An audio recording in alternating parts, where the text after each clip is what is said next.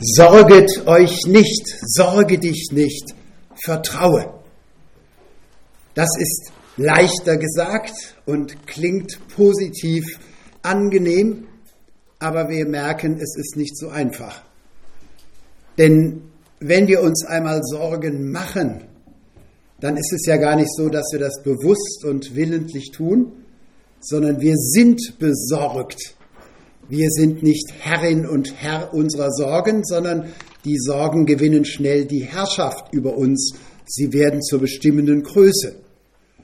Und das in der Tat kann dann die Angst, die Sorge, die Panik noch erhöhen, wenn wir merken, dass wir nicht mehr selbst kontrollieren, sondern dass wir kontrolliert werden. Und so wollen wir, nachdem wir in dem ersten Vortrag die Worte Jesu selbst gehört haben, des Sohnes Gottes, der zu einem sorgenvollen Menschen werden musste in Hinsicht auf seinen Weg des Leidens bis hin zum Sterben und uns ermutigt zum Vertrauen, verschiedene Aspekte des Entsorgens unserer Sorgen miteinander studieren. Die drei Säulen christlicher Identität und Existenz, die drei Grundtugenden kann man auch sagen, sind von Anfang an bei den ersten Christen Glaube, Liebe und Hoffnung. Und wir werden merken, dass diese drei Säulen unserer christlichen Existenz in der Tat auch die drei Säulen sind, wie wir es lernen können, mit Bedrängnis, mit Drangsal, mit Not, aber auch mit innerer Enge und Bedrängnis und Angst umzugehen. Denn die drei Säulen, Glaube, Liebe und Hoffnung, sind drei Türen, über sich selbst hinauszugehen. Es sind drei Tugenden, mit denen wir über uns selbst hinaus wachsen. Und wenn etwas die Angst verstärkt, dann ist es ja der Eindruck, dass die Enge immer enger wird und dass wir in dunklen, engen Räumen sind oder in Korridoren laufen, die keine Türen und Fenster haben. Nicht das bewirkt bei uns die Niedergeschlagenheit, die Panik, wenn wir keinen Ausweg sehen wenn wir als Fluchtkreaturen nicht fliehen können vor der Gefahr und können nicht mit ihr umgehen. Es gibt drei Türen, Glaube, Liebe und Hoffnung, mit denen können wir über uns hinauswachsen und können wir unsere eigene Situation überschreiten, transzendieren. Das klingt ja zunächst sehr attraktiv. Wer will nicht über sich selbst und seine Möglichkeiten hinauswachsen? Äh, gestern stand ich vorne auf der Straße, bevor wir etwas spazieren gingen und wurde von einem sehr freundlichen Teilnehmer unserer Freizeit begrüßt, der gerade mit seinem Rennrad, mit seinem tollen Rad herkam. Und als ich ihn fragte, wo er herkam, sagt er, er sei schlanke 80 Kilometer gerade mal hergefahren. Nicht? Da könnte mancher von uns träumen, das wäre doch eine Chance, über sich selbst hinauszuwachsen. Also nicht 80 Zentimeter Fahrrad fahren, das kann jeder, sondern 80 Kilometer. Nicht? Das ist attraktiv und das macht. Wie bitte? Wir wollen hier keinen verraten, er darf sich selber vorstellen, wenn er will. Ich habe ihn aber selber gesehen. Er darf sich outen, aber ich möchte jetzt äh, aus Datenrechtsschutzgründen niemanden verraten. Ihr könnt ihn aber an den Oberschenkeln erkennen. Ihr müsst nachher einfach beim Anstehen gucken, wer hat die Oberschenkel dazu dass man ihm die 80 Kilometer mal geschwind zutraut, plus Heimweg dann auf 160. Das über uns hinauswachsen, das ist generell ja das, was unser Leben bestimmen soll. Nicht in der Enge bleiben, sondern einen Ausweg finden, ja, eben weiterkommen.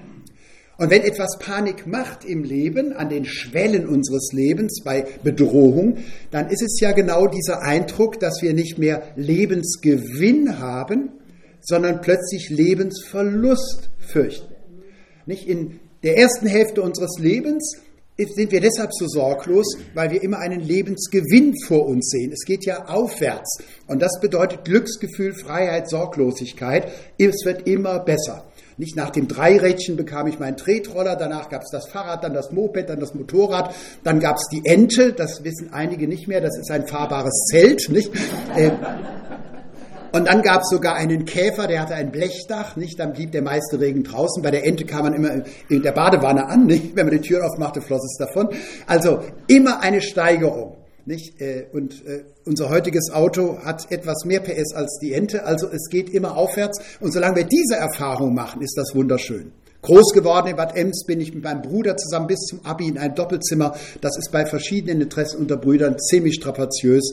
Dann hatte ich als Student wenigstens ein Einzelzimmer, nicht? Da war das Bett zwar größer als das Zimmer, aber immerhin ein Einzelzimmer. Und dann bei einem Freund fand ich als Student eine Dreizimmerwohnung, nicht als Student. Es ging immer aufwärts. Kennt ihr das auch so, diese Erfahrung der Jugend? Man freut sich auf jeden Geburtstag, nicht? Moped-Führerschein, Autoführerschein, weg von zu Hause. Das war unsere Generation, nicht? Für manche dazwischen war es dann wieder noch ein Jahr bei Mama, das ist Lebensgewinn, nicht? Also, wie auch immer. Wie auch immer der Fortschritt ist, es fällt den Menschen leicht, in Illusion und kindlicher Naivität zu leben, solange es Lebensgewinn ist. Nicht? Solange es Lebensgewinn ist. Aber wenn ich das erste Mal plötzlich die Angst habe, es könnte auch der Zenit mal überschritten werden, das kann die ganz normale Lebenskurve des Alters sein, aber vielen jungen Menschen ist ja die Illusion gar nicht gegönnt. Nicht, dass die plötzlich merken, ich falle durch bei der Prüfung, ich kriege keine Arbeitsstelle, äh, die erste große Liebe zerbricht, äh, man kann ja auch als junger Mensch so plötzlich diese Angst bekommen. Es geht gar nicht immer aufwärts, nicht immer mehr lebendiger, dynamischer, sondern es kann auch sein, dass es plötzlich weniger wird. Ich muss loslassen, ich muss mich verabschieden. Und das bereitet Sorge und Angst. Und wir versuchen dann die Kontrolle wiederzugewinnen und klammern. Und das ist aber gar nicht so einfach, das einzuüben, nämlich das richtige Verhältnis von Loslassen und Ergreifen. Wo soll ich dranbleiben? Wo muss ich Illusionen aufgeben? Insofern also ist das unsere Lebenserfahrung, dass Lebensminderung und Bedrohung der Lebensminderung uns Angst, Sorge und Panik macht in jeder Form. Im Glauben aber wachsen wir über uns selbst hinaus. Im Glauben begrenzen wir uns nicht nur auf unsere verfügbare Wirklichkeit. Im Glauben reduzieren wir uns nicht auf unsere momentanen Gefühle. Und das ist das Entscheidende am Glauben. Nicht, äh, meine ersten Glaubenserfahrungen, die ich selig machte, waren ganz eng mit der Klostermühle verbunden. Hier traf man Menschen, die gleichgesinnt waren, man sang miteinander, man erlebte was zusammen, man machte Sport, man machte Wanderungen. Das war ich glaube, was ich fühle, ich fühle, was ich glaube, ich erfahre, was ich glaube. Da gab es keine Brechungen, keine Wüstenzeiten, solange man hier war. Und wenn ich mit meinem Fahrrad nur da den Hang runterkam und dann den Hupser über die Brücke nahm, dann wusste ich, jetzt beginnt wieder der Himmel.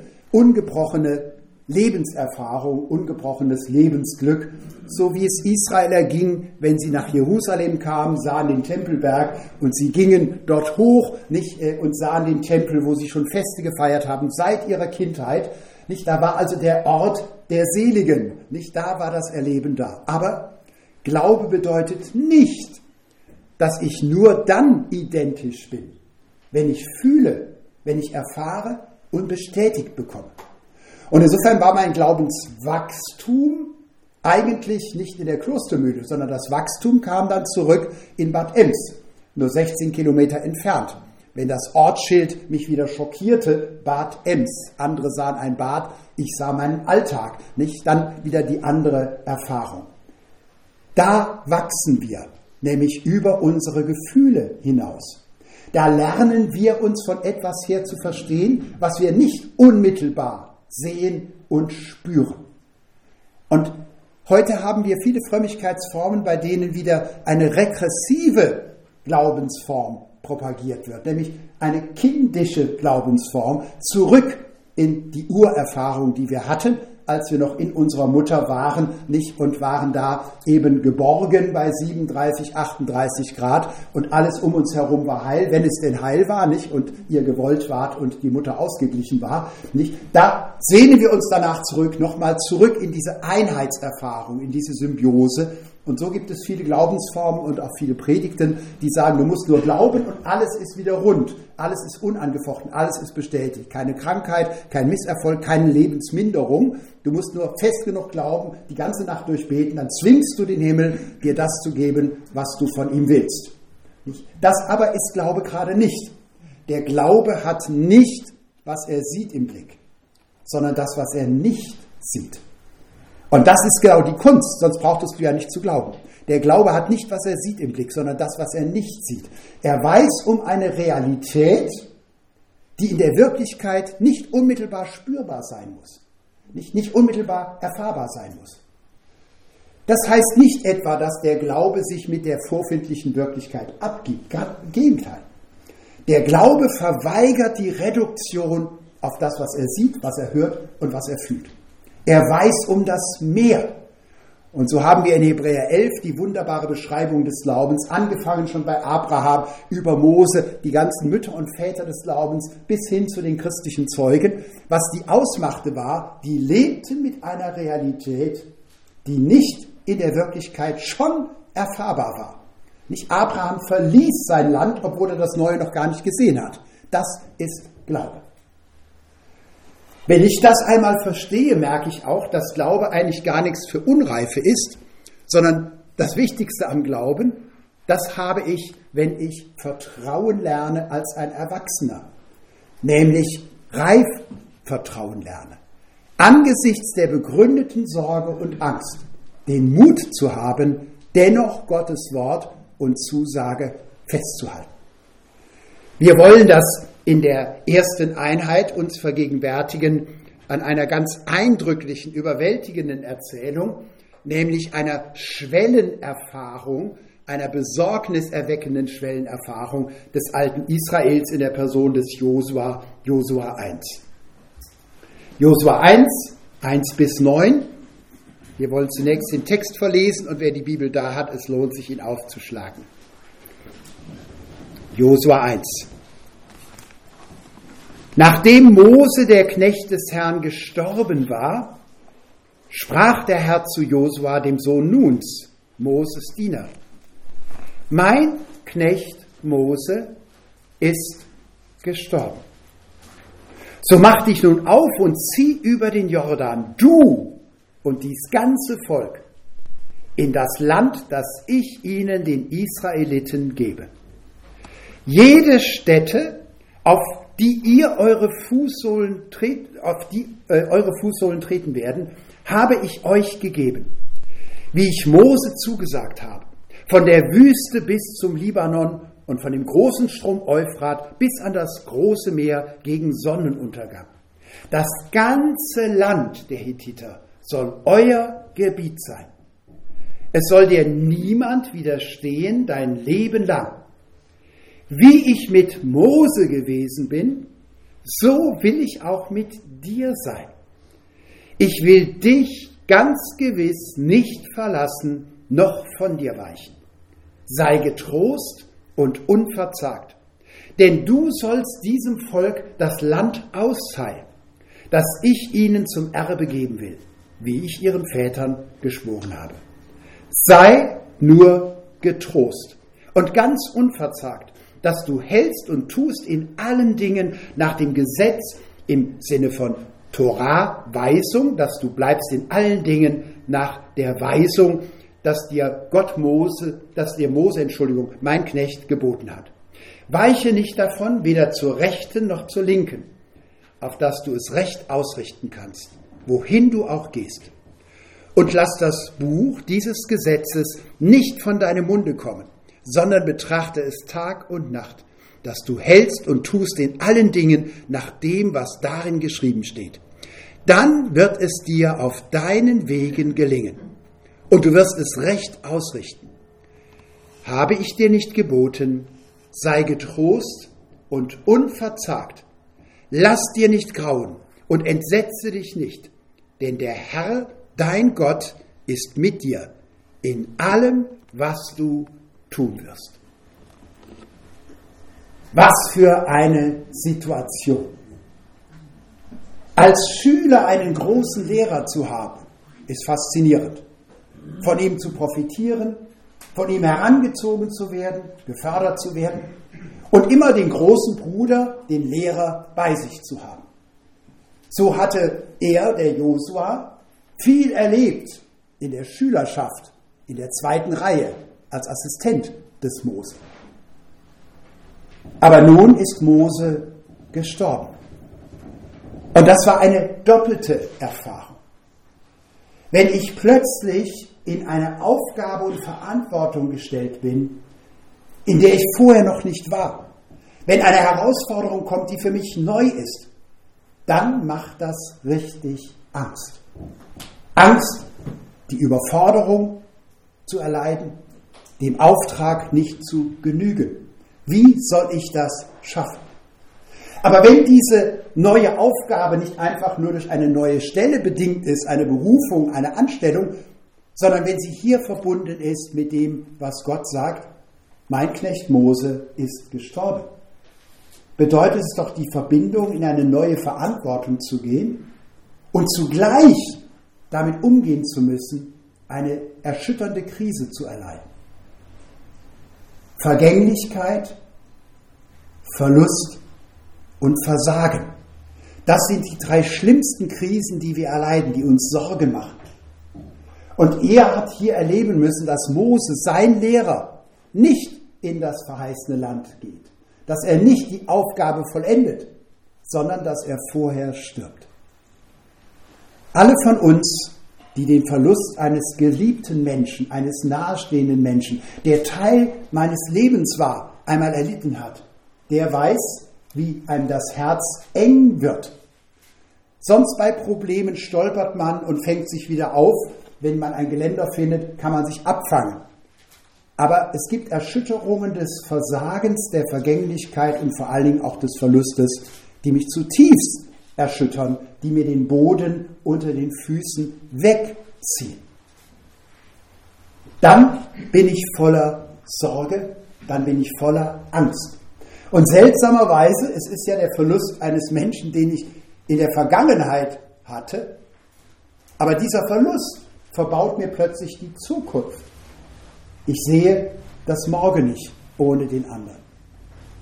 Josua hatte also eine doppelte Krise. Er hatte eine doppelte Begründung dafür, dass er zurückscheute. Und nun kam noch etwas dazu. Es war ja nicht irgendeine Situation der Routine. Israel war schon im Land, alle Strukturen waren schon hergestellt. Es ging jetzt nur darum, den Betrieb aufrecht zu erhalten. Nein, sie standen an der Schwelle. Was für ein Bild. Ein Volk steht an der Schwelle. Der eine Schritt über den Fluss bringt neue Herausforderungen, bringt das Fremde, bringt die Gewissheit, das Land der Hethiter, der Auseinandersetzung, der Notwendigkeit, der Durchsetzung. Und das Volk hat Respekt vor diesem Fluss. Jetzt kannst du sagen, no, der Jordan ist doch gar nicht so groß, mach doch den einen Schritt. Nun, als Seelsorger ist mir erst bewusst geworden, wie breit ein Jordan werden kann. Und in der Bibel, damit wir uns richtig verstehen, ist das Bild des Jordans nicht das des Übergangs in das andere Leben. Nicht? Also es gibt so geistliche Lieder, äh, die immer wieder den Jordan als äh, Metapher für das Sterben nehmen. Nein, das ist äh, die falsche Anwendung. Die Fackelträger haben es von dem Gründer Bayer Thomas immer wieder eingebläut bekommen. Das verheißene Land ist nicht der Himmel, denn im Himmel muss ja nicht mehr gekämpft werden und nicht mehr verteidigt werden. Das verheißene Land ist eigentlich das Land des Glaubens, das wir einnehmen sollen. Aber es ist eben dieser Schritt, den wir darüber tun müssen. Und wenn ich an die Seelsorge denke, ich kenne viele Menschen, die wissen ganz genau, was ihr Problem ist. Die wissen auch ganz genau, was zu tun ist, welche Entscheidung zu treffen ist. Sei es im Beruf, sei es in der Auseinandersetzung mit der eigenen Vergangenheit, sei es in dem Wechsel, entweder aus einer Beziehungssituation sich zu verabschieden, äh, weil sie unzuträglich ist, oder sei es einfach nur Konsequenzen zu ziehen. Und es gibt manche, die könnten äh, Internist werden, nicht äh, als Mediziner alle anderen beraten, was ihr Problem ist.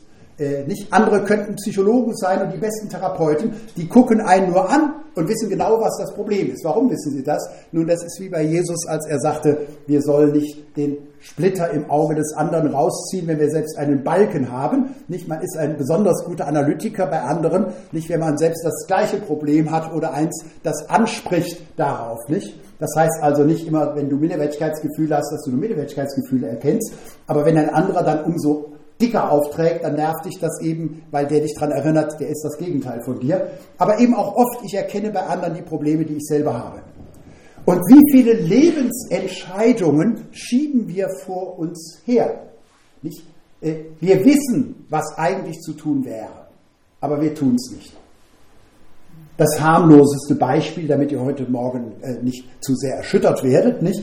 Äh, Anfang der Corona-Zeit, seid doch alle ehrlich, nicht, ihr wart plötzlich ans Haus gebunden. Wenn ihr Glück habt, war es nicht eine Einzimmerwohnung, sondern ein Haus mit Garten.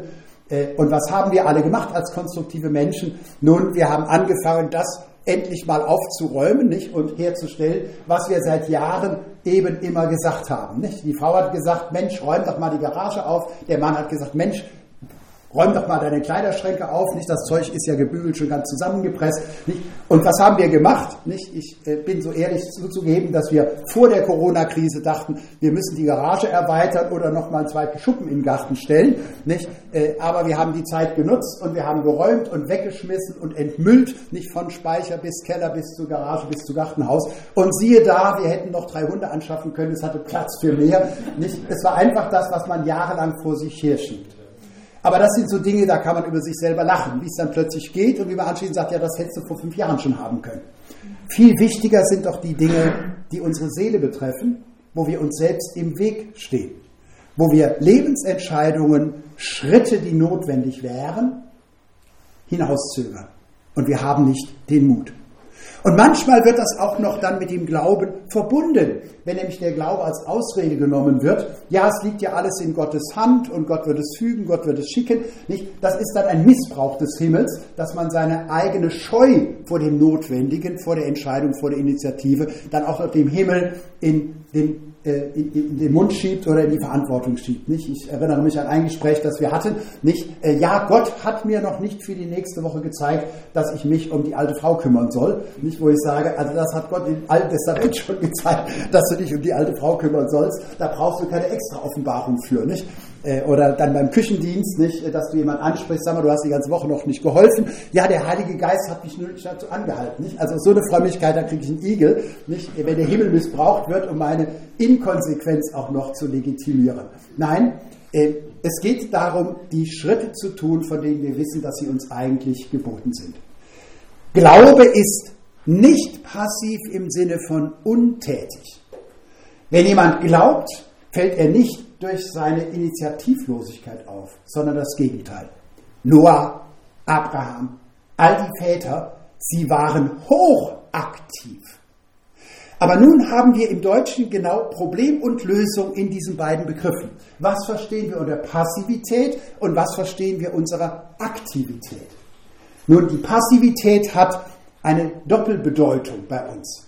Passiv heißt, nämlich vom Lateinischen her, einerseits Untätigkeit. Es heißt aber andererseits auch in Empfangen sein. Passiv empfange ich Geschenke. Passiv erfahre ich Gnade. Ich habe sie nämlich nicht verdient. Und so kann man sehr schön sagen, der Glaube ist passiv, wenn es darum geht zu sagen, ich weiß, dass alles Leben von meinem Schöpfer kommt und dass alle Erlösung von meinem Erlöser kommt und all mein Leben, mein Licht und meine Liebe gründet in ihm als meiner Quelle. Insofern bin ich immer empfangend. Und wahrscheinlich habe ich, wenn ich es jetzt nicht konstruiere, als junger Christ tatsächlich die Vorstellung gehabt, am Anfang brauche ich noch viel Heiligen Geist, weil ich ja noch so unbeholfen bin als Christ. Aber irgendwie hatte ich im Hinterkopf den Gedanken, von Pfingsten zu Pfingsten muss ich den Himmel um weniger Heiligen Geist bitten. Ich kann ja inzwischen schon selber fliegen, laufen und was immer tun. Das ist aber nicht die Vorstellung der Bibel. Sondern ich bin dann am heiligsten, wenn ich nichts mehr als empfangend sein will, Gott durch mich leben lassen will. Das Ziel ist also nicht etwa das Unabhängigwerden von Gnade, von Liebe, von Gott und Beziehung, sondern das Ziel ist, gar nicht mehr anders als in Beziehung mich selbst verstehen zu wollen. Mit Gott und mit Menschen, denen ich vertrauen darf. Also passiv ja im Sinne von empfangend. Das aber lässt mich nicht passiv werden im Sinne von apathisch, zurückschreckend und feige, sondern wir wissen, die Erfahrung von Liebe macht Mut. Dann sind wir bei der Seite der Aktivität. Da gibt es auch ein Missverständnis. Von was reden wir? Es gibt die Aktivität der Hektik und der Kompensation. Jemand, der Angst hat zu verlieren, jemand, der Angst hat, nicht zu gelten, jemand, der Minderwertigkeitsgefühle hat, der wird aktiv aus einem Defizit heraus. Nicht, er möchte auffallen. Er möchte sein Leben begründen. Und so gibt es eine Aktivität, die kompensatorisch ist. Was meine ich mit Kompensation? Ich meine mit Kompensation nicht, dass heute Mittag zwei Kuchenarten angeboten werden mögen. Ich bin nicht verabredet mit der Küche, ich weiß es nicht, aber nehmen wir mal an. Nicht, also es gibt Pflaumenkuchen, es gibt Kirschkuchen. Und du hast dich so auf den Kirschkuchen gefreut, jetzt ist der nicht da, dann kompensierst du und nimmst ein Stück Pflaumenkuchen. Aber das ist nicht im seelsorglichen Sinne Kompensation, sondern das eine ist so gesund und lecker äh, äh wie das andere, sagen wir es mal positiv, nicht? und alle Unterernährten unter euch sollten beide Stücke essen, nicht einfach, weil es dann gut tut und sie kriegen ein bisschen Polster auf die Wangen, nicht? Äh, also, äh, es ist egal, was du isst, es ist das eine wie das andere. Kompensation ist, wenn ein untergehender Mensch mitten auf dem Meer vor lauter Durst anfängt, Salzwasser zu trinken. Warum ist das Kompensation? Nun, es ist ein Versuch, einen Ersatz zu finden, der das Problem aber nicht mildert, sondern der es verstärkt. Und so gibt es sehr viele Formen von Aktivität, die dem Ziel nicht näher kommen, sondern die mich immer mehr in die Einsamkeit, die Verzweiflung und die Enge treiben. Ein falscher Leistungsdruck, eine Zwanghaftigkeit, diese Vorstellung, ich muss mich selbst beweisen, ich muss mich behaupten, ich muss immer auffallen, ich muss herausragen. Gewiss, du kannst in dieser Gesellschaft sehr groß damit werden. Vielleicht schaffst du es sogar zur Kanzlerkandidatin oder zu Kanzlerkandidatinnen. Äh, nicht, äh, also, äh, wie immer, du kannst in der Gesellschaft was werden, aber du kannst nicht identisch werden. Nicht? Weil eine falsche, falsch motivierte Aktivität nie dem Leben näher bringt, sondern auf Kosten des eigenen Lebens geht. Was wäre denn eine konstruktive, lebensfördernde Aktivität? Nun, das ist die Vitalität, die aus der Beziehung herauskommt. Wenn ich einerseits empfangen kann, dann kann ich andererseits auch weitergeben. Aus einem leeren Wasserschlauch Wasser rauszupressen, ist ein verzweifelter Versuch. Das sind die Christen, die versuchen, aus eigener Kraft zu leben. Aber wenn ich einen römischen Brunnen habe und oben sprudelt es wunderschön aus der Quelle und die erste Schale ist ganz passiv, indem sie das Wasser auffängt, aber nicht passiv, indem sie es behält, sondern aus dem Überfluss es weiterlaufen lässt in eine weitere Schale, und die ist auch ganz passiv empfangend, indem sie die Liebe und das Wasser und das Licht und das Leben aufnimmt, es aber gar nicht für sich alleine halten kann, weil es sagt, das ist mehr, als ich selber halten kann, und sie gibt es weiter. Das ist eine Aktivität, das ist eine Vitalität, das entspricht dem Glauben und dem Menschenbild der Bibel als Geschöpfe und als Erlöst. Wir stehen an der Schwelle. Und so treffe ich manche Bekannte und Freunde, die ich schon seit Jahren und Jahrzehnten kenne, und frage sie, wie geht's und wie weit bist du? Und äh, wir haben vor fünf Jahren doch miteinander gesprochen, da hast du gesagt, also unmittelbar steht die Entscheidung jetzt bevor, das muss ich durchziehen. Und dann frage ich, ja, wie hat sich das entwickelt? Äh, ja, also nächstes Jahr wird so. Und das ist dann beruflich so, das ist persönlich so. Ja, ich sollte, aber nächstes Jahr mache ich es ganz bestimmt. Und bei Silvesterfeiern, ich war jetzt schon ein paar Jahrzehnte nicht mehr bei euch, weil ich immer woanders an Silvester sein muss. Ich habe das immer früher geliebt als junger Mensch hier Silvester feiern. Was nein, nehmen wir uns nicht alles an Silvester vor, nicht? Und äh, woanders prostet man es sich zu, hier äh, ahmt man es sich zu, nicht? nicht nach der Gebetsgemeinschaft, nicht? Das wünsche ich dir fürs nächste Jahr, das nehme ich mir vor. Und treffen wir uns nächstes Jahr wieder, kann man fragen, na, was war im letzten Jahr? Und dann kommt die große Verlegenheit, lass uns lieber singen, nicht? Also, wir schieben die Entscheidungen vor uns her. Und so wurde Josua angesprochen von Gott. So wie ich mit Mose war, bin ich mit dir. Wie war er mit Mose? Nichts konnte Mose aus sich selbst. Er hat es zuerst versucht, mit guter Ausbildung mit 40 Jahren. Das ging ganz und gar daneben. Nicht, er konnte nicht einmal einen Ägypter so begraben, dass die Zehen nicht rausguckten und er verraten wurde. Nicht, nichts ist ihm gelungen. Nicht? Und er musste erst 80 werden. Nicht? Ist das nicht eine tolle Perspektive für die Jungen unter uns? er musste erst 80 werden, dass er so weit war, dass er mit Gott über die Schwelle ging und nicht die ganze Zeit es alleine versuchte. Nicht? der dümpelte er mit seinen Schafen rum. Nicht? Ihr könnt das mit dem Mose ausprobieren, da spart ihr euch die 40 Jahre hier, es sind überall Schafe nicht. Setzt euch mal ein paar Minuten dahin und denkt euch in Mose rein und fangt gleich bei seinem 80. Geburtstag an. Nicht? Da war er so am Ende, dass Gott sagen kann, jetzt bin ich mit dir am Anfang. Nicht? Ist das nicht faszinierend? Josua steht dort am Fluss und Gott sagt, ich werde mit dir sein. Und dann kommt sofort das fromme Missverständnis. Oh toll, Gott hat mir eine Zusage gegeben. Ich lege mich ins Bett, mache die Augen zu und warte, bis sie kommt. Nein, die Zusage ist, geh. Gott schenkt uns seine Gnade mit Imperativen, nicht mit Gesetzen, nicht mit Handlungsanweisungen, sondern mit den Imperativen. Steh auf, nimm dein Bett, gehe hin, überschreite diese Grenze in meinem Namen und in meiner Vollmacht. Und wann immer ich die Gnade Gottes groß mache und wann immer ich sage, Glaube ist Vertrauen, Glaube ist Beziehung, kommt ständig dieser Einwand, ja, dann muss ich ja gar nichts tun. Ja, von wegen. Ich tue mehr, als ich je getan habe. Der Unterschied ist nur, ich kompensiere nicht. Ich versuche gar nicht als Geschöpf ohne meinen Schöpfer zu leben. Ich bin nicht so töricht, die Erlösung, die Christus schon am Kreuz gemacht hat, imitieren zu wollen und zu sagen, ich bin zwar ein Gnadenmilliardär, aber ich sitze lieber unter der Brücke und sammle einzelne Cent ein. Was sollte ich das tun? Nein, ich bin bereit, aufzustehen in seinem Namen.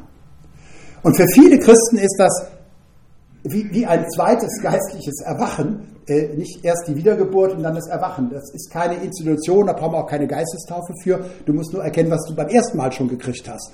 Nämlich zu kapieren, dass alle Ausrufezeichen im Neuen Testament Verheißungen sind. Das will ich mit dir tun. Das sollst du tun. Das Land, das vor dir liegt, sollst du erobern. Was für ein Bild.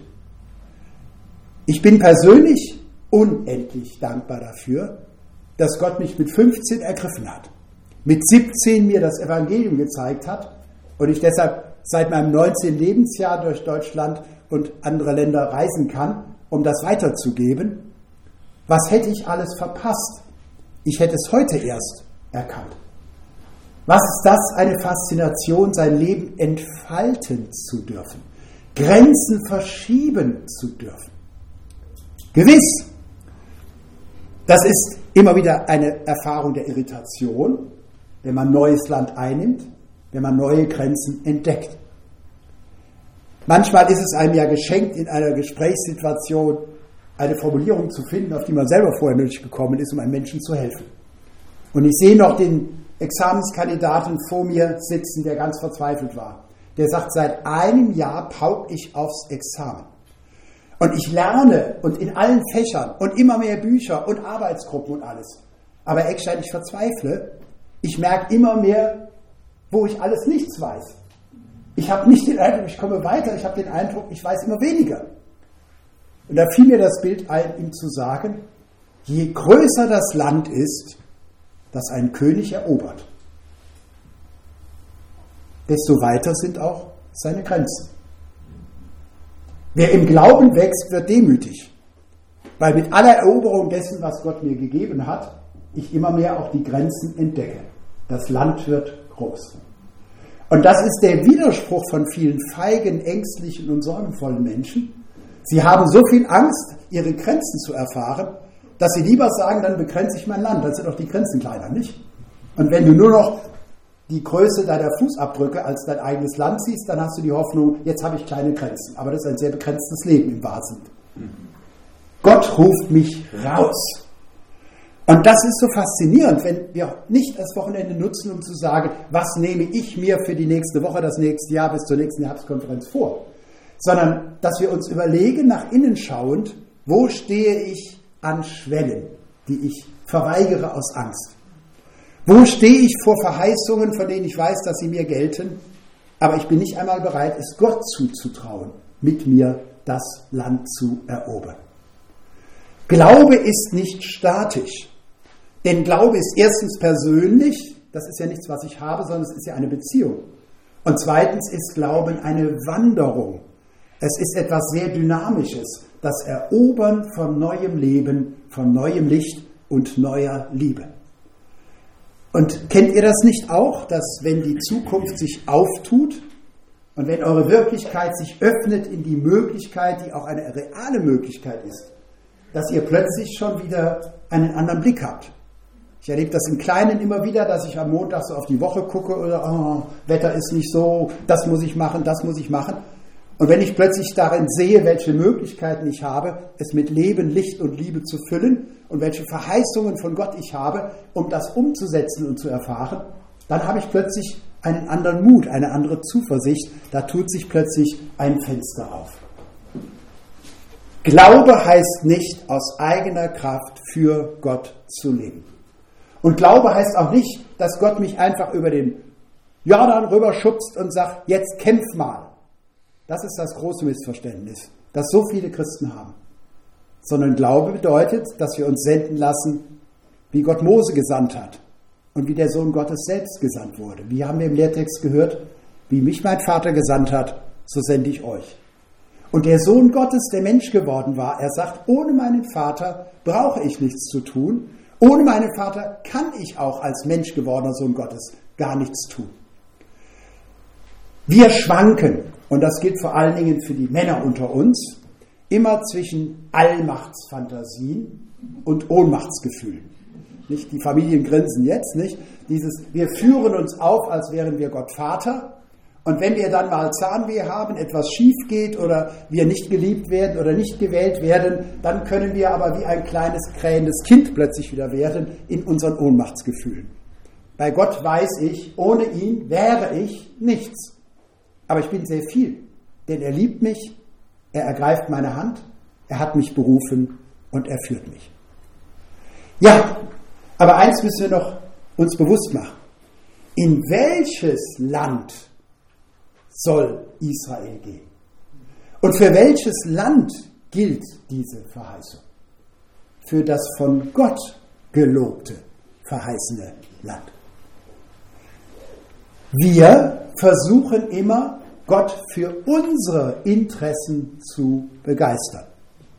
Und sehen das auch als den Kern unseres Gebetes. Wir haben einen Wunsch, wir haben einen Traum und jetzt bitten wir Gott, mach mal das, was ich will. Und dann sagen wir, Herr, begleite du mich doch auf meinen Wegen. Ja, warum sollte er das? Dann würde er mich ja bei meinen Irrwegen begleiten und von sich selbst wegführen. Der Clou ist, dass wir nicht beten sollten, Herr, begleite mich auf meinen Weg, begleite du mich auf meinen Wegen, sondern lass mich endlich auf deinen Wegen gehen. Christus Nachfolge bedeutet nicht schon mal vorauszulaufen, weil ich ja eh weiß, wo es hingeht. Nicht manche meinen, die Bergpredigt und die Parenesen, die Ermahnung bei Paulus, da steht ja alles drin, da brauche ich keinen Heiligen Geist mehr und keinen Christus mehr. Nicht, ich weiß ja, was ich zu tun habe. Nein, Gott ist nicht dazu da, meine Wünsche zu erfüllen, sondern wir sind dazu da, seinen Willen zu leben. Klingt das jetzt nach so einem negativen, traurigen, abwertenden Christsein? Nein, überhaupt nicht. Wenn Gott selbst in Person das Leben ist, wenn er das Licht ist und die Liebe, und das haben wir in Jesus Christus erfahren und von ihm bezeugt, er ist Leben, Licht und Liebe und nichts anderes. Nur die Trennung von ihm bringt all das andere dann gibt es doch allen Grund, ihm nachzufolgen. Und insofern ist mein Gebetsanliegen für heute und die nächste Woche nicht, Herr, kriege ich dich nicht für meine spinnerten Ideen begeistert, sondern gib mir deinen Heiligen Geist, damit ich deine begründeten Ideen endlich erkenne und dir nachfolge. Und die Verheißung, ich werde bei dir sein, bei jedem Schritt, den du machst. Und das Land, das du mit deinen Fußsohlen eroberst, wird dein Land sein. Die Verheißung ist in sich ganz logisch und plausibel. Wenn es doch Gottes Wege sind, dann bleibt er natürlich bei mir, weil ich ja bei ihm bleibe. Und wenn ich mal weglaufe, holt er mich zurück. Wenn ich stolpere, hebt er mich auf. Es liegt also nicht an meinem Perfektionismus, nur an meinem grundsätzlichen Verständnis. Wie lernen wir es, uns zu entsorgen? Das Wortspiel ist vom Ende dessen her, was wir sagen, gar nicht so falsch. Wir werden unsere Sorgen los, indem wir unser altes Ich, unseren Stolz, unsere falsche Demut, unsere Hybris wie auch unsere Selbstverzweiflung, unseren Selbsthass entsorgen. Alle eure Sorgen werfet auf ihn. Und wer nicht an sich selbst verloren ist, hat schon weniger Grund, sich zu sorgen. Also ein Weg, das Entsorgen zu lernen, ist in der Tat den Glauben zu lernen, das Rechnen mit der anderen Realität, es ihm zuzutrauen und ihm nachzufolgen und dann Schritte mit ihm zu machen. Schritte, die ich nie machen könnte, aber die er verheißen hat, mit mir zu machen, wenn ich sie denn mit ihm gehe.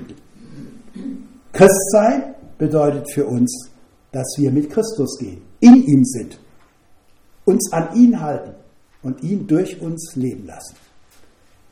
Wie viel Prozent des Landes, das Gott für dein Leben verheißen hat, das er vorbereitet hat, hast du, habe ich schon eingenommen.